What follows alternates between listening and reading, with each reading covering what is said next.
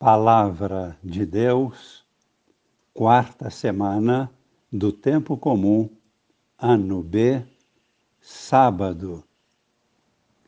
Amigos e irmãos, participantes da vida nova em Cristo, com Maria em oração. Que o Deus da paz, que ressuscitou dentre os mortos, o pastor das ovelhas, vos torne capazes de sempre praticar o que é bom. Estamos concluindo hoje a proclamação da carta aos Hebreus. Este último capítulo capítulo 13, nos versículos de 15 a 17 e depois 20 e 21. Este capítulo é a conclusão da grande mensagem desta carta, qual seja o próprio pensamento fundamental o real motivo deste escrito sagrado. De hoje em diante, os leitores convertidos do judaísmo para o cristianismo, libertos do culto ritual hebraico, participam do único sacerdócio real que existe, o sacerdócio de Cristo. Isto porque, mergulhados no sangue e no Espírito de Cristo, através das águas do batismo, a vida de cada cristão é transformada profundamente em todos os aspectos e torna-se um autêntico ato de culto. Percebamos bem, isto significa a vida do cristão é transformada pelo batismo e torna-se um verdadeiro ato de culto a Deus. A vida do cristão é um louvor para a glória de Deus. Por isso, vamos agora proclamar cada versículo percebendo esta mensagem. Foi escrita outrora àqueles que se convertiam do judaísmo para o cristianismo, porém, esta palavra vale perfeitamente para cada um de nós, porque trata-se do nosso batismo.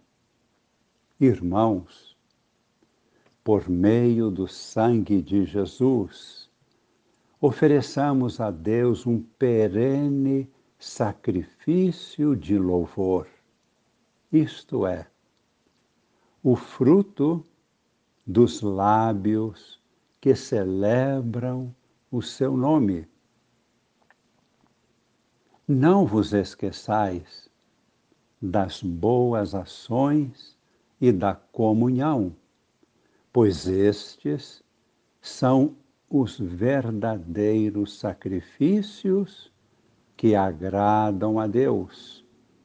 Obedecei aos vossos líderes e pastores e segui suas orientações, porque eles cuidam de vós, como quem há de prestar contas que possam fazê-lo com alegria e não com queixas, que não seriam coisa boa para vós. E observemos agora a saudação final. O desejo profundo que o escritor sagrado faz transparecer. Ele deseja isto de coração para estes primeiros cristãos e para nós hoje. E este voto de bênção é o seguinte: no versículo 20 e a seguir 21. O Deus da paz que faz subir dentre os mortos aquele que se tornou, pelo sangue da aliança eterna, o grande pastor das ovelhas, nosso Senhor Jesus Cristo, este Deus da paz vos torne capazes para fazer sempre o bem, para fazerdes sempre a sua vontade, que Ele realize em nós o que lhe é agradável por Jesus Cristo.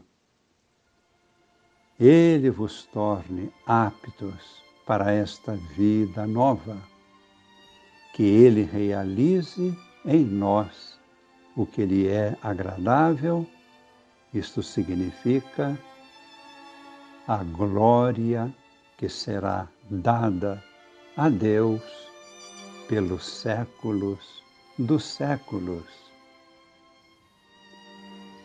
Vejamos agora a confirmação deste mistério da vida cristã no Evangelho que hoje é proclamado. Aqueles doze apóstolos que foram enviados para a sua primeira missão voltaram felizes, reuniram-se com Jesus. Estamos citando o Evangelho de São Marcos, capítulo 6, versículos 30 e 31, contaram a Jesus com alegria tudo o que haviam feito e ensinado. E Jesus lhes disse: Vinde sozinhos a um lugar à parte, deserto, e descansai um pouco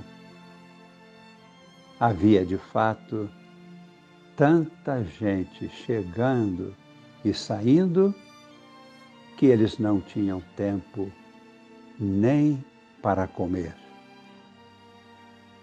É o que nós agora queremos fazer, dando-nos um minuto de tempo para recolher-nos em nosso coração, no silêncio adorando ao nosso Deus e Senhor, pastor das nossas almas, que o Pai ressuscitou dentre os mortos, Cristo Jesus, que agora ressuscitado nos acompanha cada dia, passo a passo. Ofereçamos a Ele toda a nossa vida como nosso culto verdadeiro, real, agradável a Deus. E dele pedimos a bênção, a força do Espírito Santo, porque nós queremos cumprir plenamente a nossa missão recebida dele mesmo, do próprio Cristo. Desça sobre nós e permaneça para sempre a bênção de Deus Todo-Poderoso, Pai e Filho e Espírito Santo. Amém.